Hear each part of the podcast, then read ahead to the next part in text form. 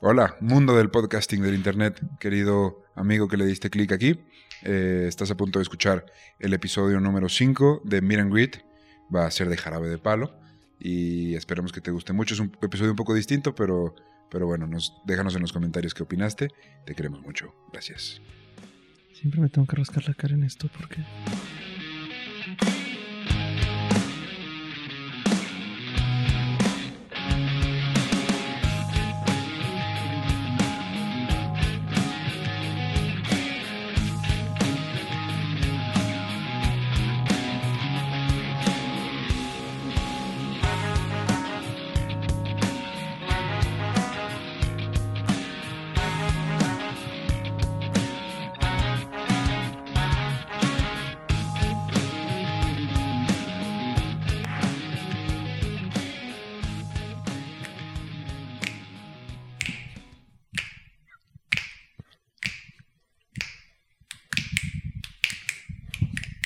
ya no, eso no lo vamos a coordinar ni de cerca.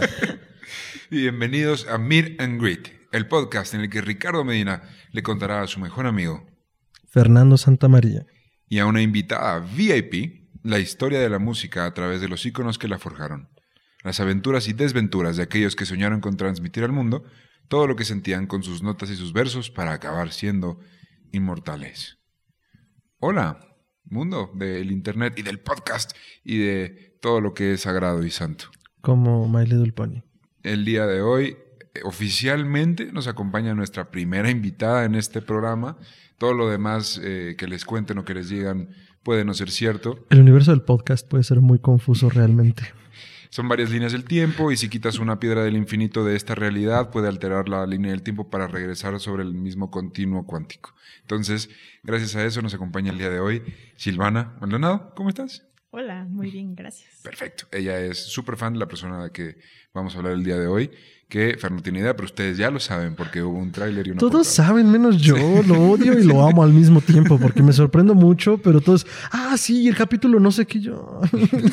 ¿Cuánto falta para eso? No se vale. Yo produzco este programa, caramba.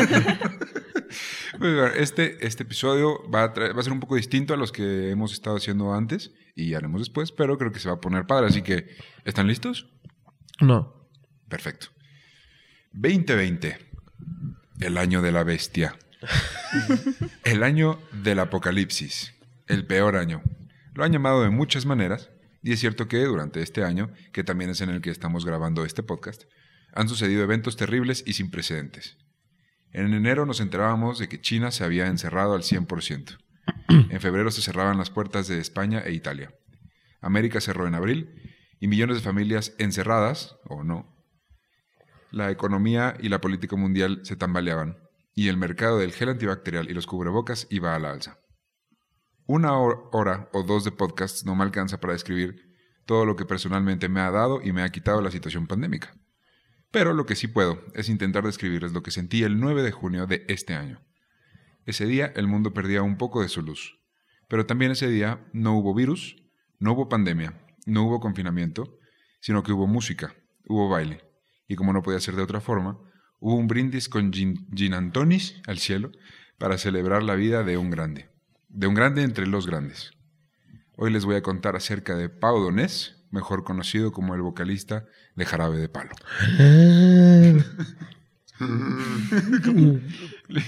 Me faltó, me faltó eruptar, creo. Perdón, pero no lo voy a hacer al aire. Gracias. Ni en modo ASMR para que nos escuchen en Spotify. Entonces, estén seguros. ¡Wow! A ver, sí, venga de ahí. Lo primero que quiero aclarar para que nos quitemos esa idea y no la carguemos durante todo este episodio es la pregunta ¿por qué jarabe de palo? No, no es un albur mexicano, ni No. pretende tener un doble sentido, No, ¿verdad? aunque se preste para eso. Es más, ni siquiera se iba a llamar así la banda. El- la verdadera historia es que Pau quería ponerle Palo Cantamañanas, luego logró ponerle, eh, eh, eh, explicar su significado en una canción llamada El Bosque de Palo, que va a estar Mm. ahí en la playlist. Pero el manager que descubrió a la banda, Fernando de France, prefirió el nombre que se terminó quedando. Ahora, Oxford define la expresión jarabe de palo como lo siguiente. Cito. Expresión de amenaza que se dirige a alguien que se considera debe ser enmendado o castigado con un golpe, que normalmente no llega a darse. No tiene ningún sentido eso. Así que ahí tienen, ahora sí, con eso fuera del camino. Bueno, empezar. solo quiero decir algo. Yo no les creo nada. Continuemos. Bueno, de hecho era una de las cosas que más odiaba, ¿no? O le chocaba. Le, chocaba que, preguntaran eso. que le preguntaran. ¿Verdad? Sí. Wow, ¿no? Qué bueno que nunca se lo pregunté. Y obviamente todos se lo preguntaban. Pues sí. Uy, bueno, sí. Pues ahí les va. Pau Donés Cirera nació el 11 de octubre de 1966 en Barcelona, España. De su historia cabe aclarar que no se sabe ni la mitad, pero podemos dar con algunos puntos clave. Su padre se llama Amado, su mamá se llamaba Nuria. Desde chico fue un niño hiperactivo y disléxico, disléxico como yo, o como lo describían en ese entonces, tonto y muy movido. Nuria aprendió a calmarlo con música, así que le compró un tocadiscos. Después, eh, después de que naciera Pau, llegaron Marc, Bernat e Isabel. No logro concebir nombres más catalanes que Pau, Marc y Bernat. No sé. Sí. Joan Manuel, no. Y con acentos raros, ¿no? Ajá. Circunflexos, agudos, graves. Un saludo a todo. A la comunidad catalana que espero nos estén viendo y si no, ¿qué están esperando? A los chicos se les puso una colchoneta para que practicaran karate con ella y no entre ellos, aunque según el cantante esto no era 100% efectivo. En la escuela era un niño inteligente y de buenas notas, pero como ya sabemos, hiperactivo y se aburría muy fácilmente. Fue con psicólogos, pero realmente no tenía nada grave, solo tenía muchísima energía dentro de él. De los 10 a los 13 años tuvo un profesor terrible que le hizo la vida imposible, llegándole a decir, cito, Donés, eres un cero a la izquierda. En la vida no servirás para nada como para nada sirves ahora. Ay, güey. Veinte años después se toparían en el galardón de unos premios en Barcelona. Ándale. El profesor lo saludaría con un, hom- cito, Hombre Donés, qué alegría, qué contento estoy de verte, macho. Yo español siempre- norteño. Sí. Ah, Ah, yo lo escuchaba más español y ahora no puedo dejar de verlo norteño. Cuando, cuando le extendió la mano, Pau le contestó con un muy educado, pues ya lo, cito, pues ya lo ves, aquí estoy, a pesar de ti. Uh, Este es el, res- el resultado del, este es el resultado del maltrato que me dispensaste cuando era niño. Ay, Hoy recojo un Ondas, un premio, que no voy a compartir contigo. Y perdona, pero esta, a esta conversación no estás invitado. Qué elegante, perdón, pero qué caballero. La neta. Frank Sinatra decía que la mejor venganza es un éxito rotundo. Y me parece que lo acaba de aplicar cañón. Ok, para todos los tatuadores, quiero esa cosa aquí. No es una gran frase, es una gran frase. En fin, regresando a su infancia, o más bien ahora adolescencia, Pau Donés tenía 16 años cuando su madre, Nuria, se suicidó. Cito, el sentido de la vida cobró la, eh, la importancia que en realidad tenía y que yo hasta el momento no le había sabido dar. Pau pasó a dividirse eh, el, el- trabajo de hermano mayor y de madre con sus hermanitos, porque su padre estaba entendiblemente ocupado ganándose la vida, para que a su familia no le faltara nada. Sin embargo, un chico de 16 años en cualquier parte del mundo es una bomba de tiempo de rebeldía y un rockero en potencia obviamente no sería la excepción. Entró a la Facultad de Economía a sus 20 y los pasó estudiando y, y escuchando a Bob Marley, a los Beatles, a David Bowie y a los Rolling Stones. Lo- ¿Los Beatles? Los Beatles. Ok. Antes de morir, su madre le había regalado una guitarra y él, a partir de entonces, lo tenía claro. Lo suyo era la música. Formó su primer grupo con su hermano llamado J and Company Band, que luego pasaría a ser Dentaduras Postizas. Es un nombre súper español para una banda, ¿no? Así como Dentaduras Postizas. Sí. Sí. Sí. Es como los hombres G. Ándale. ¿Por qué G? Te diría que los G- enanitos verdes, pero creo que son argentinos, ¿no? Misma historia. Hispanoamérica es hist- Iberoamérica y el mundo hispanoparlante es muy curioso. Las flans también. Los claxons. Los, claxons. Un saludo a los claxons. Austin TV. ¿Qué nos pasa en el español? Ninguna de estas bandas funcionó, pero luego conoció a los miembros de su banda original y juntos formaron Jarabe de Palo. No sin antes haber pasado por trabajos de botones, camarero, promotor, modelo y oficinista de una agencia de publicidad. O sea, de que lo intentó por todos lados, lo intentó, pero si había que irse para un lado era para la música. Como todos. O el podcast. Así, una vez graduado en licenciatura en Ciencias Económicas y Empresariales por la Universidad de Barcelona, Cool. se dedicó a todo lo contrario, escribir y componer música. Junto con los miembros originales de Jarabe, Daniel Forcada, Joan Guené, Jordi Mena y Alex Tenas, este último el único que estuvo en la banda sin interrupciones hasta este año, se pusieron a tocar y a buscar una oportunidad. Fue, co- fue- fue poco después cuando cuando el ya antes mencionado Fernando de Francé los escuchó y les ofreció tocar en vivo en la sala Tarantos de Barcelona para ejecutivos de Virgin, que es una empresa que es curiosa porque se dedica a un poco de todo. Principalmente la conocemos por servicio- servicios de telefonía, Telefonía. pero tienen aviones y ti- tienen un buen de cosas y entre ellos pues Eh, tienen el música. fundador es Richard Branson, ¿sí? Sí, Sí. correcto. Famoso por ser como un millonario cool. Ándale, exacto. Más cool que Musk, al menos. Un saludo a nuestro amigo personal, Elon Musk. Y Branson. Ah, bueno, pues ejecutivos de Virgin los escucharon y les dijeron que podían grabar un disco. El show salió súper bien y comenzaron a revisar el material. Entre las canciones había una llamada El lado oscuro, que eh, aquí no tengo que traducir los nombres de las canciones, estoy muy feliz porque ya no me van a hacer burla de eso. Ah, esta canción la grabaron y no estaba ni editada ni, ni siquiera en postproducción cuando Francisco les ofreció hacer un viaje a La Habana, Cuba, para grabar el videoclip de esa canción. Ujú. Fue ahí cuando la conoció. Si tú has llegado hasta este momento pensando, grave de palo, me suena, me suena, me suena, ¿dónde los he escuchado antes? Es porque en tu vida has escuchado solamente una canción de ellos y probablemente se trate de La Flaca. La verdadera historia detrás de la mítica canción en palabras de Pau Donés es la siguiente. Cito. Llegamos a La Habana, dejamos las cosas en el hotel y con el subidón nos fuimos de fiesta a 1830. Con Una- el subidón. Sí. Lo estaría haciendo con acento español, pero no les voy a hacer eso. Gracias. Eh, 1830, una discoteca al aire libre en el malecón, que ahí todos conocen como La Tasca. Tomamos unos mojitos y cuando nos marchábamos entró en el local una mujer de belleza impresionante, con un vestido de gasa roja semitransparente y en la cara dos soles que sin palabras hablan. A la mañana siguiente había que ponerse a trabajar. No estaba la cosa para empezar a, a perder días por noches. Durante esa semana estuvimos buscando una modelo para el videoclip y vimos a muchas chicas estupendas, pero en la cabeza de todos solo había una, la chica del vestido rojo que encontramos ese primer día en la tasca. Y ahí, ah, perdón, y ahí que fuimos, es que está el, regionalismo, y ahí que fuimos cada noche hasta que por fin la encontramos. Una diosa, eso, que, eso es lo que era. Nos acercamos y le contamos nuestros planes. Necesitábamos una modelo para un videoclip y pensábamos que ella era la ideal. Y sin más prol- prolegómenos, prolegómenos. O sea, sé que me ves buscando respuestas. no las tengo. Y sin más prolegómenos, una disculpa por la ignorancia de- del conductor, de él, no mía, yo sí sé qué es. Ah. Al sol.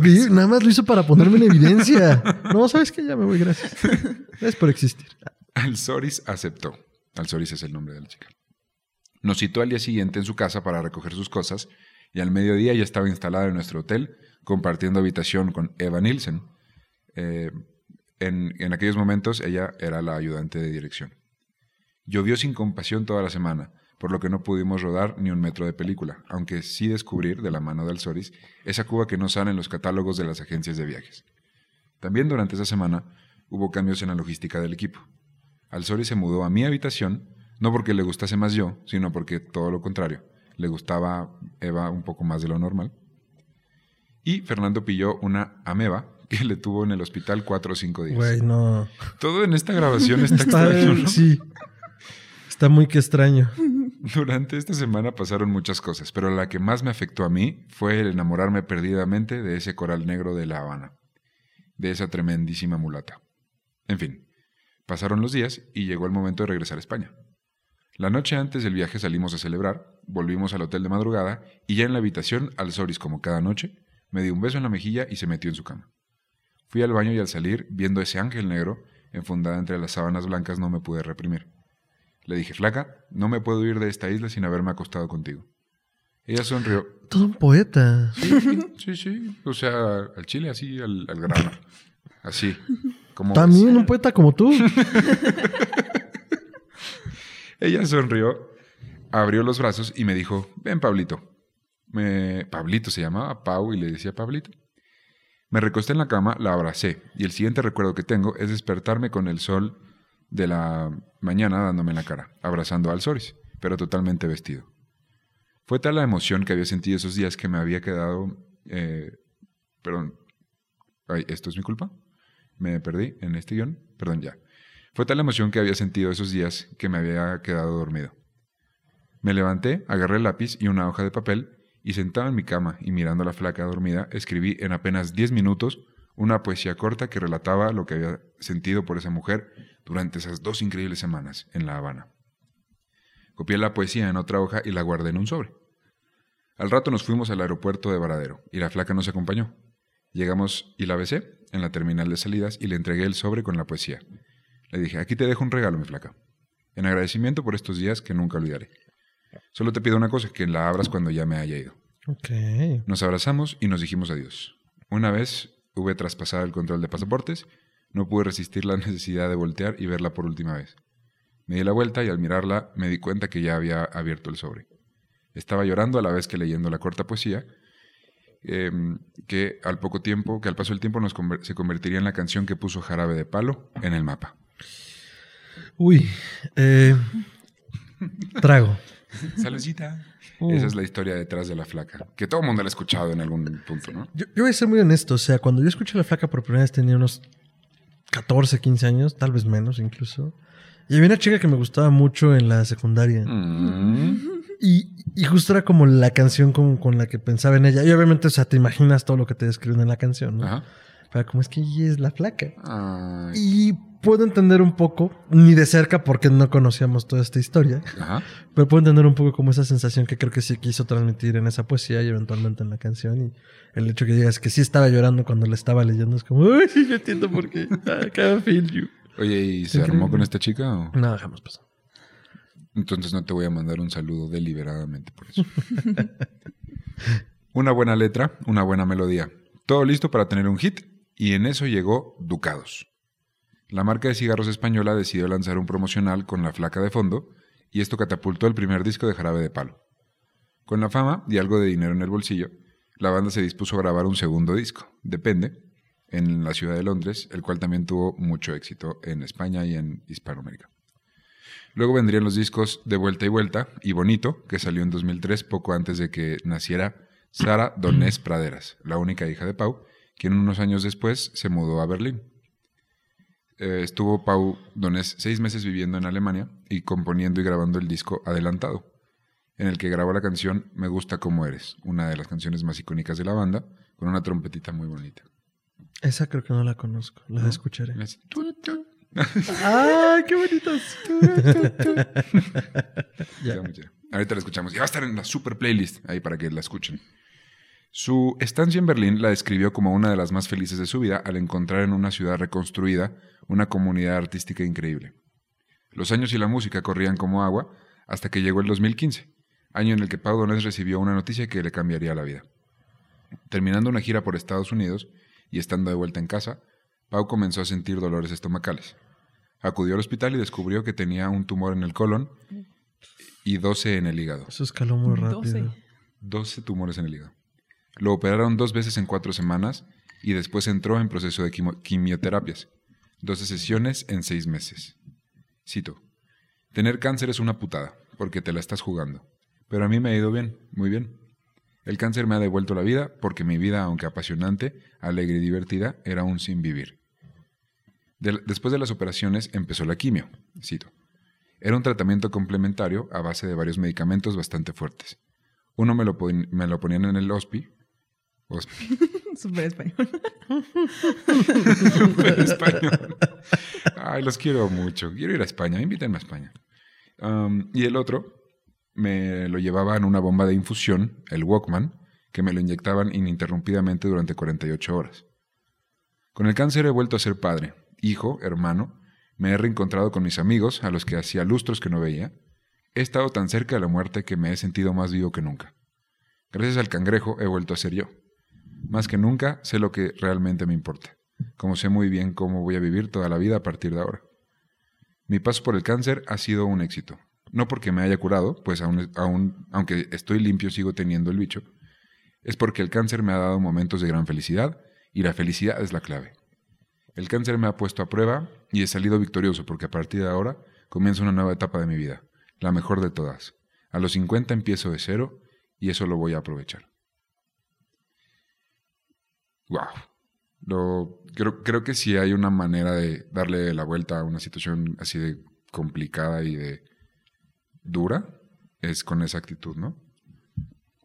En fin, Como devolviendo a nacer. así es, empiezas ese. Wow. A, a los 50, dijo.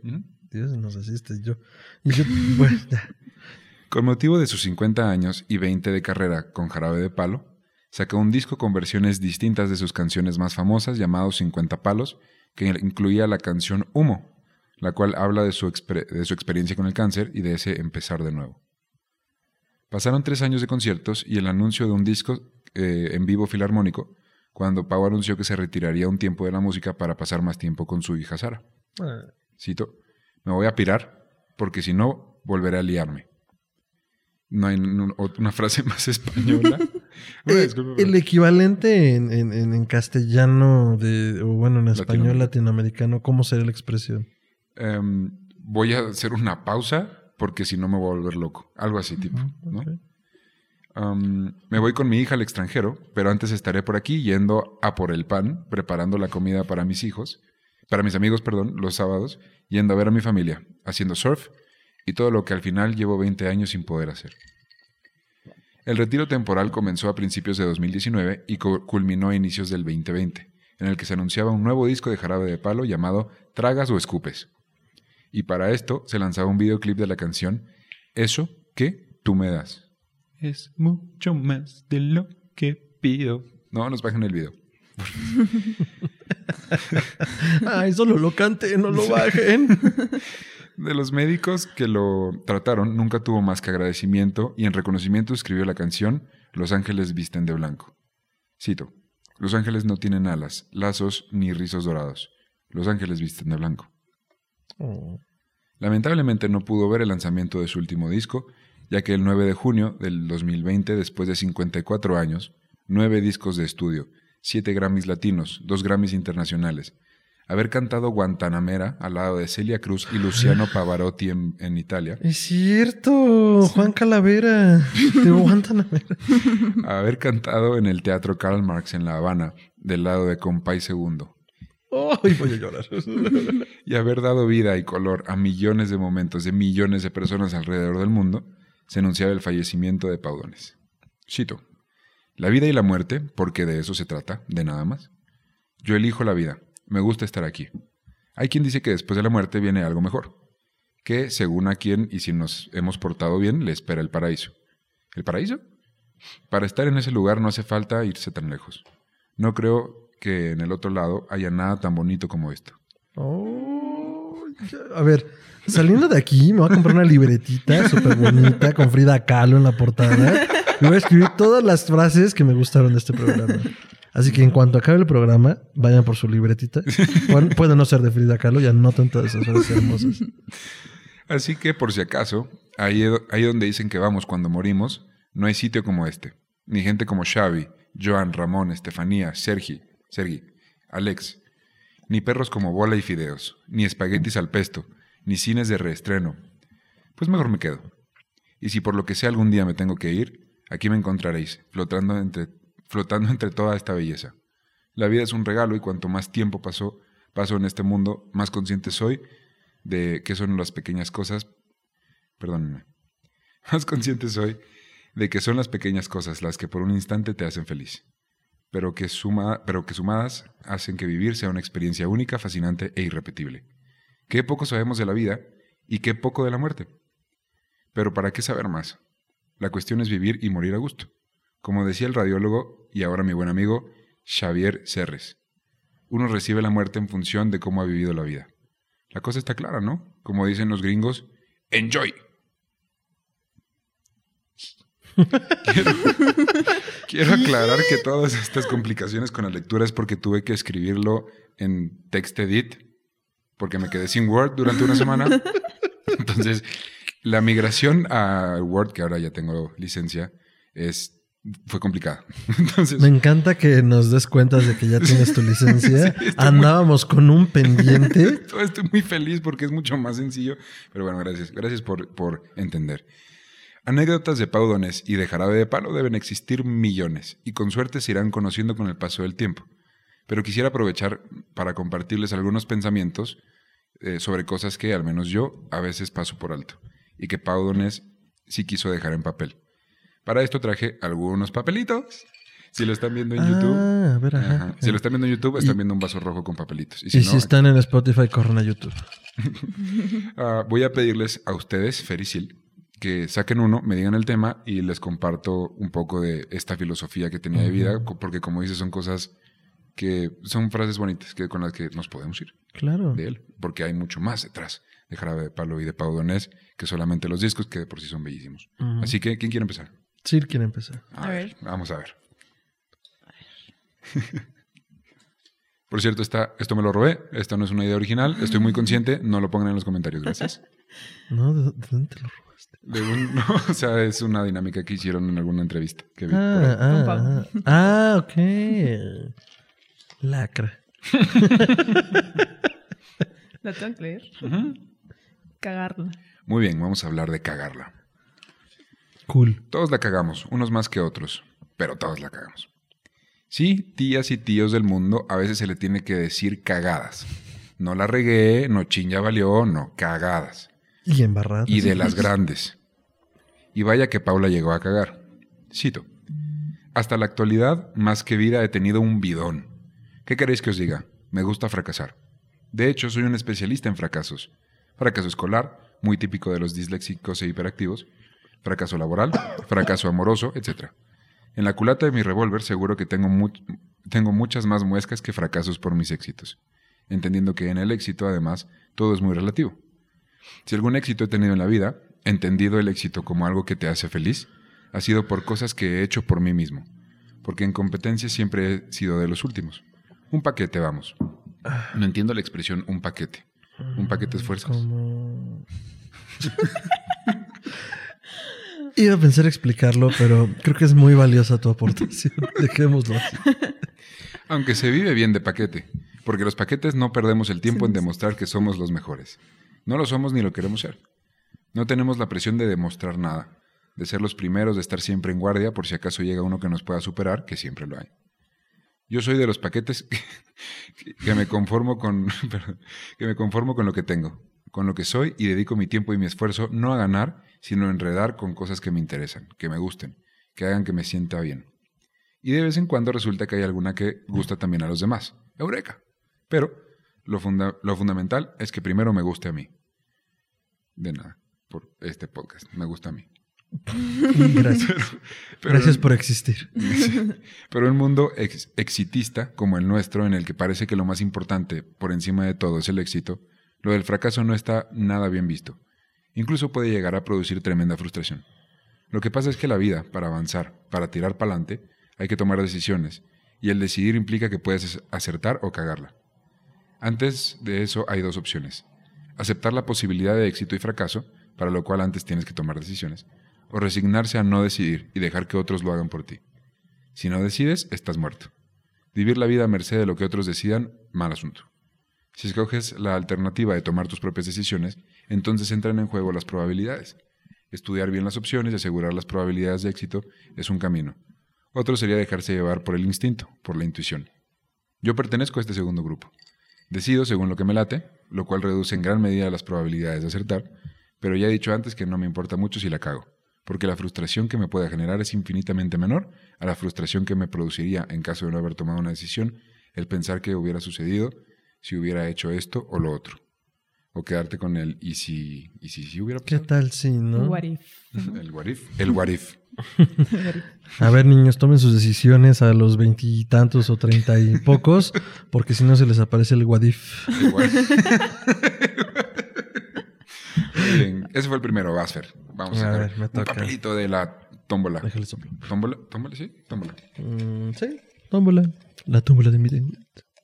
La vida es una tómbola. to- to- tómbola. Esa es otra canción, no sé de quién es. Sí. Ah, Sueños. Sueños, muy bien. Sueños, sueños. Claro que sí, sueños.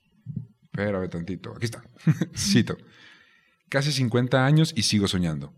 Dicen que los sueños son cosa de niños, pero cuando uno se hace mayor debe enfrentarse a la realidad y dejarlos a un lado.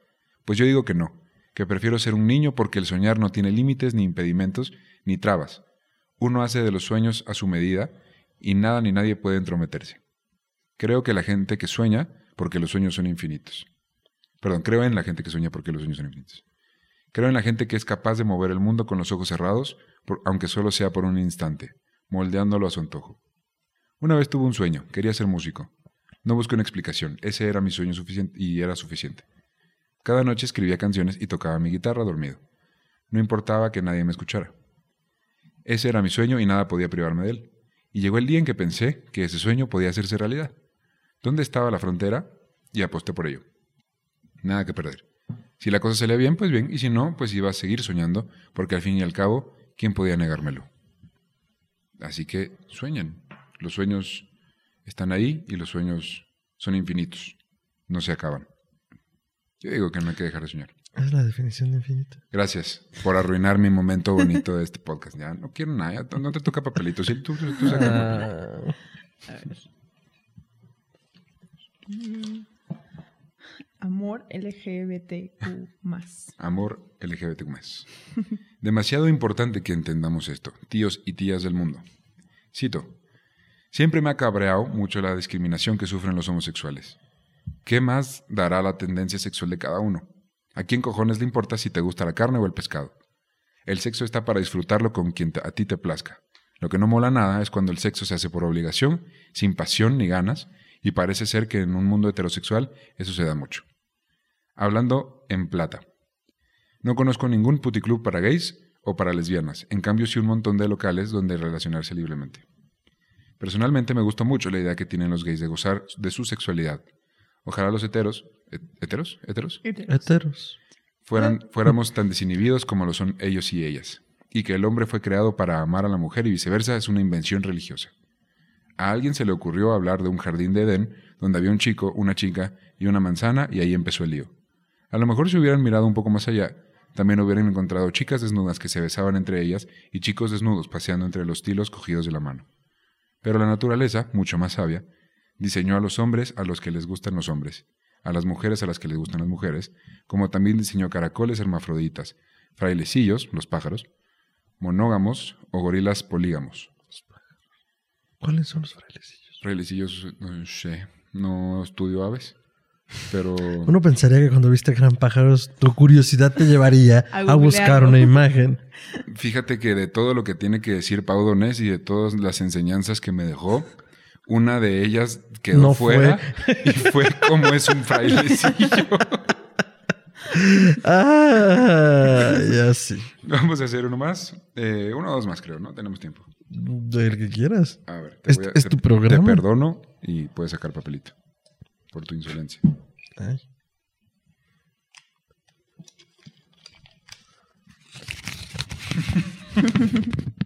Progreso.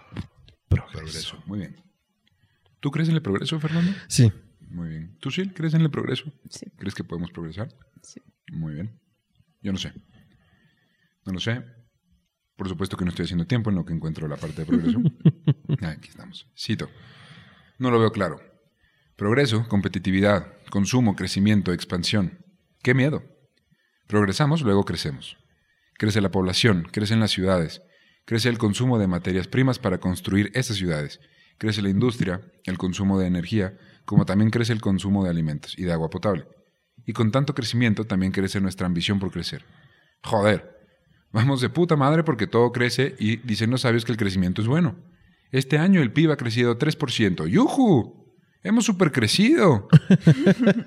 Pero, ¿hacia dónde? Claro, claro, claro, claro. Y lo más importante, ¿cuáles son las consecuencias? Me parece que esto de progresar no lo estamos haciendo muy bien, porque algún día seremos tantos y habremos crecido tanto que ya no habrá sitio donde progresar ni competir ni expansionarse. No habrá metros cuadrados que habitar ni materias primas para construir pisos, ni agua para beber, ni campo en, que- en los cuales cultivar manzanas, ni gasolina para los coches, ni electricidad para la lavadora. Bueno, eso sí, porque no creo que acabemos con la energía nuclear, más bien será ella la que acabe con nosotros. Y sin ser ca- catastrofista, Ni mucho menos, pero ¿qué pasará con las selvas, con los ríos, con los árboles, los animales, las flores, las montañas, los glaciares, el mar? ¿Qué pasará con toda la belleza que nos rodea y que tanto necesitamos para seguir siendo lo que somos? Que no es otra cosa que habitantes de esta tierra maravillosa. Y lo peor, ¿dónde vamos a meter los miles de millones de toneladas de mierda, basura, que genera nuestra insaciable necesidad de progresar? No lo veo claro. Progreso sí, pero ¿a qué precio? Creo que es como todo te está dejando así. pues, Es que, es que, ¿qué te digo? O sea, es como si quisiera decirle a mi abuelito, oye, abuelo, creo que la verdad, la... no, o sea, escuchas, te detienes, escuchas, reflexionas y dices, ¡ey! sí, Pero sobre todo con el progreso en una parte hablaba como de hacia dónde. Y, a mí siempre me daba un chingo de risa. No todo me da un chingo de risa en realidad. Pero ver como cuando te presentan estadísticas en las noticias, ha crecido. Y, y- y yo, yo no soy un gran economista de la gran ciudad. Tenemos que acabar con ese chiste. Eh, pero algo se da estadística. Y el problema es que cuando presentas esas gráficas son tremendamente engañosas. Claro. Porque cómo se presentan, o sea, hasta el área de que abarcan, si son más gorditas, son más flaquitas, impacta muchísimo en el espectador, ¿no? O sea, no, no, no- te, te manipula horrible la realidad. Entonces el crecimiento puede ser muy, eh, muy relativo o, la o el decrecimiento, ah, disminuyó la, la delincuencia. Entonces, que, que- que los gobiernos y que, que la gente juegue, bueno, que los medios jueguen así con la psique de la gente, se me hace horrible. Entonces lo que él dice en esta frase es como, oye, sí, pero sé crítico, piénsalo, progresar según quién, ¿no? Porque el progreso puede ser ah, un margen de ganancia de 400 millones de dólares en este mes para una empresa, o el progreso puede ser que tu hijo te diga papá o mamá. Exacto. Entonces, eh, creo que pone como en temas que, que damos por sentados, que damos por seguros, y este y, y con palabras bien precisas y bien bonitas te, te pone, le, le da la vuelta, o sea, sin quererlo es como, ay, ay, güey. Por eso yo estoy solo como, mm, sí, es pues, ¿qué que te digo? Justo lo, lo comentaba con Sil, que fue quien me ayudó a hacer toda esta investigación. Que tú escuchas a la banda y la música y está padre y pues sí tiene mensajes bonitos, a veces no lo entiendes, pero, pero te gusta, ¿no? Y luego descubres, que- y creo que también de eso trata este podcast, de todo lo que hay detrás de las personas que nos cantan y que están en el escenario y qué están sintiendo y qué piensan acerca de todos estos temas. Creo que está súper interesante y, y bonito. Am, vamos a hacer otro, otro papelito, ¿sí? ¿Te parece? Va. Eso. A ver. Abrazos. Ah, qué pena que estamos grabando tan en nuestros sillones y no nos abrazamos. Sí, esta me encanta. Abrazos. Dice. Ok. La verdad es que es un tema delicado a partir de una situación pandémica. Yo personalmente lo que más quiero en esta vida es poder volver a darle un abrazo a mis abuelos. Cito. Me sucedió durante una de las sesiones de quimio que me dieron, dos en total, una cada 15 días durante seis meses, siempre los miércoles. Solíamos ser cuatro en la sala de hospital y ese día delante de mí había siempre un chaval joven que no llegaba ni a los 30. Era un tipo alto, corpulento, moreno de piel y con muchos tatuajes. Como yo estaba escuchando música, además de enchufado a una máquina. Y en una de estas se quitó los auriculares y me auriculares y me dijo que había visto un video mío en la nieve. Yo estaba subiendo una montaña con la tabla de snowboard a la espalda y con el Walkman enchufado. Lo que conocemos como Walkman es una bomba de infusión de un tamaño similar al, que esta- al de este aparato eh, que durante 48 horas te va in- insuflando la medicación. Así que pensó que si yo podía, él también. Por lo que al siguiente fin de semana cambió el sofá por el asiento del coche, cargó su ta- tabla en el maletero y se fue a surfear con sus colegas. Al terminar su historia se levantó y me dijo, ¿te puedo dar un abrazo? Joder que si puedes, claro que sí, y de los fuertes. Abrazos contra el dolor ajeno, los que he recibido de tanta y tanta gente, sea en directo o teletransportados. Los abrazos contra el dolor ajeno son los que me han empujado, los que me han ayudado a tirar para adelante pero sobre todo los que han conseguido que los daños colaterales de todo este proceso hayan sido mucho más leves y llevaderos. Ahí acaba la cita. Así que cuando se pueda, y el maldito COVID-19 nos lo permita, abracémonos, no por nosotros, sino por los otros. No sabemos si podrá necesitarlo de verdad. Abracemos de verdad. Vamos a... ¿Todo bien? Vamos a... Sí, es que es lo que te digo. O sea, shot, que, que son verdades de vida que te dice un hombre vivido. No puedes decir más. Sí, respetuoso decir más. Lo abrazas, lo aceptas y, y lo recuerdas en tu vida cuando lo necesites. Así es, aquí está. Aquí siempre que lo necesiten basta por aquí. Y también les decimos dónde encontrar un poco más. Voy a ceder mi turno. Yo creo que tú deberías sacar uno. ¡Ay, qué emoción! No sé cuál sacar.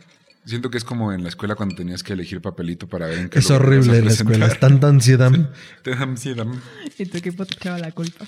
Sí, así de, ¿cómo que sacaste el uno? Hubiera sacado yo. Güey, pues sí. O, no, a la siguiente que saque Fernando, güey, siempre tiene mucha suerte. Tiene buen- hombre. Tiene buena mano.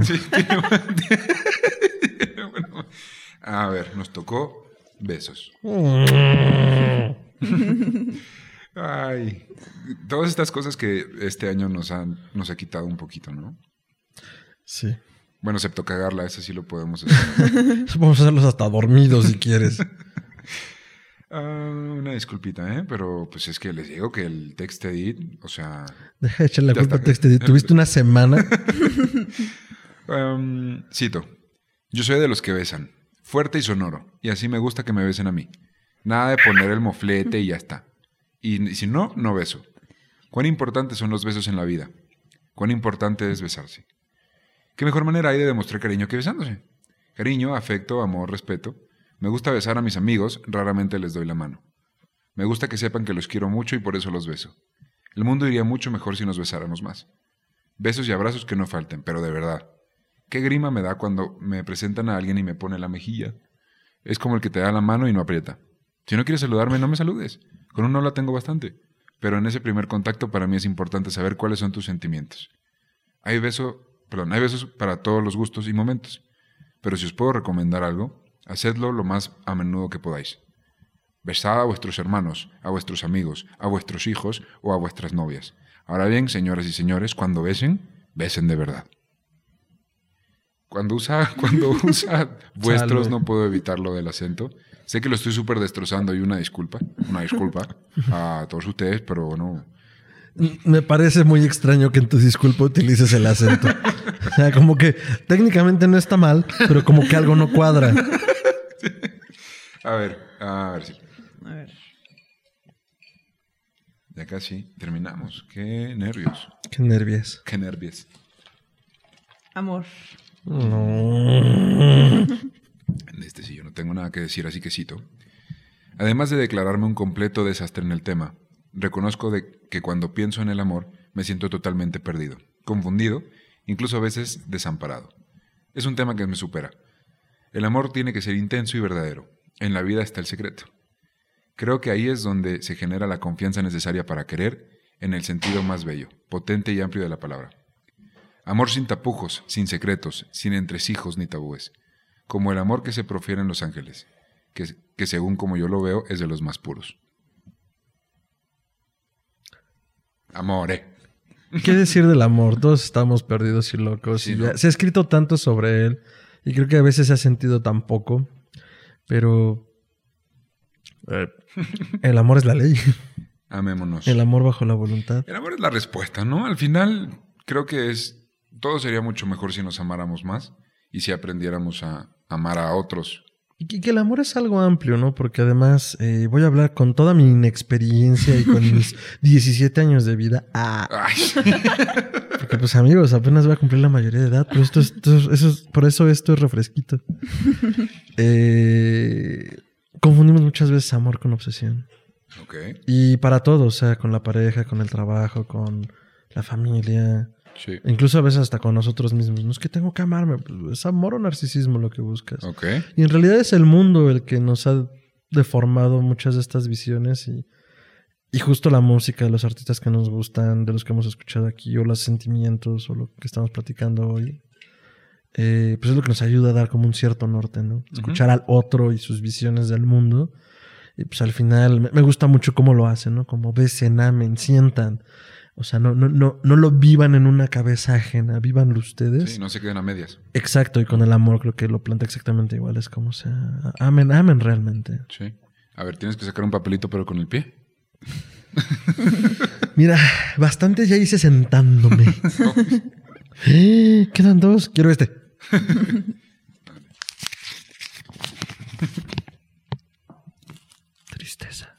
Ok, tenía que haber también uno, ¿no? Pues claro. Así es la vida. ¿Cómo dice? Dice. México, soy tuyo. Cito. Es tremendo. Resulta que vivimos en un mundo tan feliz que no se puede estar triste y hay que estar siempre contento. Básicamente, en esta sociedad en la que vivimos, hay que estar siempre alegre, pase lo que pase. Te sientas como te sientas. O sea, aunque estés jodido, tienes que aparentar que estás feliz. Cuando nos hacemos una selfie, siempre escribimos la mejor de nuestras sonrisas. Al igual que cuando nos presentan a alguien, aunque más que. Perdón. Aunque más que de sonreír, de lo que realmente tengamos que hablar o hacer es sea llorar. Estar triste no mola. No está de moda. No es cool.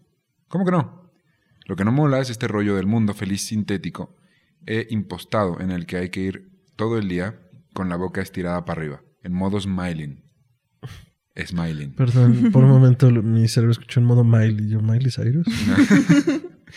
Claro que mola estar contento, y cuanto más contento mejor, pero tanto como estar triste. Así que también se vale estar triste. Y llorar. Um, queda uno. ¿eh? Queda uno. Entonces, pues ya queda. ¿Voy yo? Sí. Muy bien. Oh. Ahí les va. Pero, pero desenvuélvelo. Así. Estoy seguro que a alguien le da mucho cringe este sonido, entonces una disculpa. No, yo creo que en lo general va a ser como interesante. como- Sí. ah, relajante. Ay, está bonito acabar con este. Amistad. Oh, tú, tú me quisier- tú me quiebras en todos los programas con algo.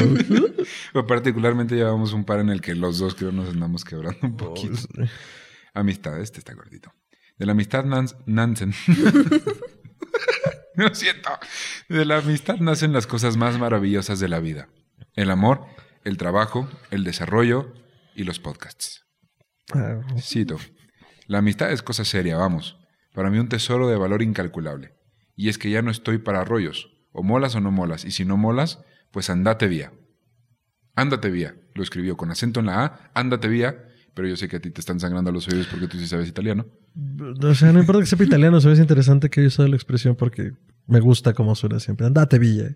Y O sea, como, largo. hablando de eso, Pau hablaba italiano bastante bien y tiene una versión pues de... ahí viene, entonces. eh, me gusta cómo eres en italiano.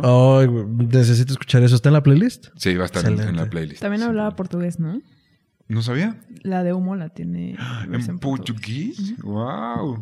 Eh, Si está por ahí, también se la ponemos en la playlist para los que hablan portugués. Yo no, pero ahí la tenemos.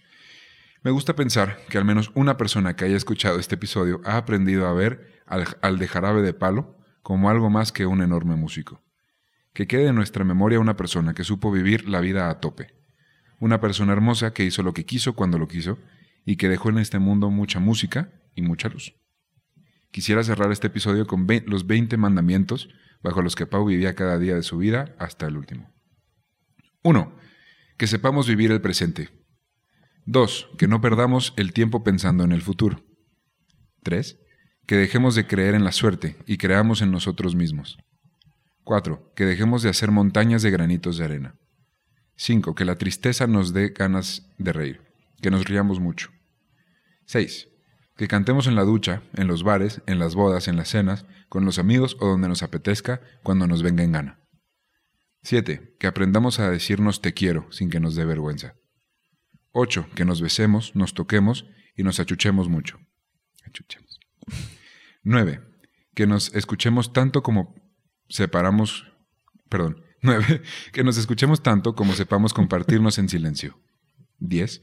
Que nos queramos a, que nos queramos a los demás y sobre todo a nosotros mismos. 11. Que nos peleemos lo menos posible. Estar enfadado es una gran y estúpida pérdida de tiempo. A la mierda el ego y el orgullo. 12. Que nos dejemos de rollos, de chorradas, de hacer ver lo que no somos, que eso no sirve para nada. Pana. No para nada. Pana. Pana. 13. Que le perdamos el miedo a la muerte, pero también le perdamos el miedo a vivir. 14. Que decidamos por nosotros mismos, que nunca dejemos que las demás personas decidan por nosotros. 15. Que cuando la vida nos cierre una ventana, sea cuando más abramos las alas para romper el cristal y salir volando. 16. Que las cosas nos, nos lleven a donde sea, pero que nos vaya bien. 17 que los cerebros de saf- safios, hipócritas, memos, mamelucos, corruptos, pesados, estúpidos, tocapelotas, mentirosos, gilipollas, se reprogramen y entiendan que la vida no hace falta ser así, que la vida va de otra cosa. Que las penas, puña- puñaladas y el mal tiempo, buena cara. O mala, que tampoco pasa nada. Que la vida sea siempre un sueño. Y 20. Y en fin, que la vida le demos calidad porque belleza sobra. Esa fue la historia, vida y obra de Pau Donés. Por un beso de la fraca yo. Por favor, vengan a YouTube a ver eso que acaba de pasar. Porque se escucha chistoso y se ve mejor. ¿Cómo ven? ¿Les gustó? Estuvo, creo, cortito, pero ahí estuvo. Esa fue su historia. ¿Qué te pareció? La verdad es que sí tiene una vida, bueno, más bien una forma de ver la vida muy, muy propia y muy interesante, que ya no puedo volver a escuchar sus canciones igual. O sea, como Sí. que me cambió totalmente. Y una corrección, la, la versión no está en portugués, está en italiano. Ah, Solo que como traigo el portugués en mi cabeza, pensé que ah, era portugués. Un saludo a todos nuestros amigos brasileños, portugueses. Ahí- ¿Se habla portugués en otro lado? Mm, Pues a ustedes, un, un abrazo hasta tus casas. Ahí. Besote. pues Brasil, Portugal y no fue tan popular en su momento, entonces creo que no. ¿Ok? Um, Hay que revisar nuestro con- colonialismo, pero creo que no. Justo eh, después de- de- del libro que ya les, les pondremos cuál es y todo, estábamos platicando en que la can- eh, tiene una canción que se llama Mama, en la, o sea, la, la melodía, la música es súper feliz, Ujú. Es una salsa, un tipo de salsa, Más o menos. salsa rock, porque aparte su música la- eh, combina elementos de salsa, de rock, de pop, de blues, de jazz, o sea, musicalmente este era, era un genio. Pero en esa canción que, que de un inicio puedes decir, ah, pues qué felicidad, qué, qué padre canción y qué animada está. En realidad está súper- la letra es muy fuerte y habla de cuando llegó a su casa y enteró- se enteró que su madre ya no estaba. Uy. Entonces, pues aquí un poquito más, para- de- el detrás de cámaras de todas estas cosas que escuchamos. Les agradezco mucho por haber venido. Mi amigo, tus redes. Eh, a mí me pueden encontrar en Instagram y Twitter como arroba mantrasaya, eso es que ni le tiene doble A al final, arroba mantrasaya y pueden escuchar las voces de mi cabeza, unirse a ellas, comparto memes de gatitos, eh, de los Simpsons, de los Expedientes Secretos X, Eh, aquí eh, nuestro dios es Cthulhu y nos comemos otras religiones. Eh, y en Facebook me pueden encontrar como Fernando Santamaría con una foto muy simpática de turbante eh, que tal vez ya debería cambiarla, pero no sé cuál poner. Y este, pues igual compartimos todo lo que andamos haciendo en todas nuestras redes, en colaboraciones, ¿Tienes- en otros podcasts. Eh, Tienes un podcast, ¿no? Creo. HH. Eh, parece que sí. Me, me dice producción que sí. Eh, también pueden seguir eh, todo nuestro trabajo en otras latitudes y en otros géneros como el terror en Historia Colectiva Podcast, en todas las plataformas de podcasting, en YouTube, en Instagram como podcast.histeria, en Twitter como podcast histeria y en Facebook como Histeria Colectiva Podcast. Ahí también andamos cotorreando sobre otros temas de magia, ficción, ocultismos, casos supernaturales, literatura y todo lo que tenga que ver con la cultura del horror. Deliciosísimo. ¿Sí? ¿Alguna red que, algunas redes que nos quieras dejar? Este, pues mi Instagram Ajá. es arroba silmg Súper. y ya. Ok. Hasta ahí. nos quedamos. Así nos quedamos. A mí me encuentran como arroba tiranosaurio Rix, eso es con X al final, en Instagram y Twitter. Y a este podcast lo encuentran como mgrit podcast, eso es MGRWT podcast en Instagram y Twitter. Y ahí estamos compartiendo las notas del programa, las fotografías, también contenido extra, a lo mejor algunas entrevistas, conciertos, cosas por ahí sabrosas que, que si quieren un poco más, empaparse un poco más de las personas de las que hablamos. Y eh, también va a estar disponible la playlist en Spotify para que escuchen la música de Jarabe de Palo, para que no se queden solo con La Flaca, que sepamos que hay, hay muchas, más, que, muchas más canciones que valen la pena.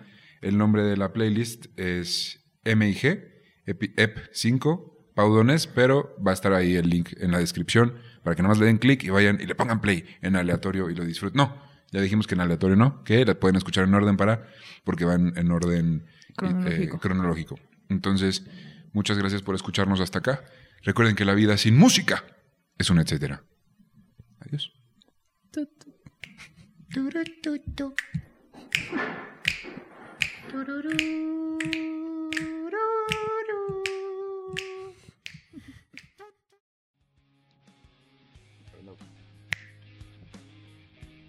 Y esa fue la historia de Jarabe de Palo. ¿Qué te pareció, mi Fer? ¿Te gustó? Sí, porque no solo cumpliste con la promesa de que no era un programa como el que normalmente teníamos, sino porque. O sea, si todos los programas me han expandido los horizontes de bandas que yo, según conocía, o, o que por alguna razón no me había adentrado en ellas, esto es como de lo que más me sorprendió, como de la visión que él tenía y o sea, como lo dije en el programa, fue como sentarte con tu papá o tu abuelito y a escuchar, o sea, porque no tienes nada que decir. Sí, ah, Son, pues, son esas cositas que metes en tu cajita y que vas sacando a lo largo de tu vida porque me acuerdo que me dijo que esto tiene que ser así y sí. Entonces yo estoy así como... ¿hmm? sí. Eh, sé que no, no tuvo como un arco histórico como los otros de, de su vida paso a paso, pero la verdad es que él así básicamente lo quiso. Y para las recomendaciones y las fuentes de sí, eh, mucha de la información, gran parte de la información, casi toda la información, vino de un libro escrito por él llamado 50 palos y sigo soñando. Lo sacó eh, con motivo de su aniversario número 50 de vida. Y más que una autobiografía, es, son estos pensamientos que, que él tenía acerca de distintos Como temas. aforismos, ¿no? Un poco a lo a lo Nietzsche. Y vienen muchas más anécdotas, historias si lo quieren comprar. La verdad es que está súper recomendado. También hay dos documentales eh, de Jarabe de Palo. El primero, al menos al día de hoy que está saliendo este programa, está en Amazon Prime. Si tienen ahí lo pueden ver. Se llama Jarabe contra el cáncer. Salió en 2017 y habla, es Pau Donés hablando de su experiencia desde que le avisaron que tenían los tumores hasta al menos el primer tratamiento que fue exitoso y dándole mucho reconocimiento al personal médico que lo ayudó. Y también existe otro que acaba de salir este año, el 2020, que fue la última entrevista que él dio en su vida. Eh, se llamó Eso que tú me das. Y está, salió en cines en España y no, se ha- no, lo, no lo pude conseguir eh, aquí en México. Entonces, si alguien por ahí sabe si en algún momento va a llegar o alguien tiene acceso, quieren invitar a Miran Greet a ver la película, el documental de Jarabe de Palo. Podemos hacer cobertura de prensa. Eh, Por, por supuesto, nosotros más que felices de saber un poco más de él y a los que ya la disfrutaron, pues cuéntanos qué les pareció, si, si les gustó.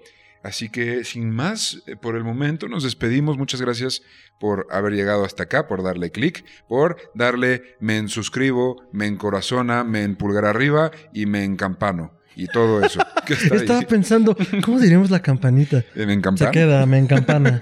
Sobre campana. Y sobre campana una. Y este fue nuestro, nuestro primer, de hecho, cantante hispano hablante. ¿Hispanohablante? Ah, sí. El que canta en el, sí, el primer episodio. Así que vendrán más. Ah, ah, ah, yo.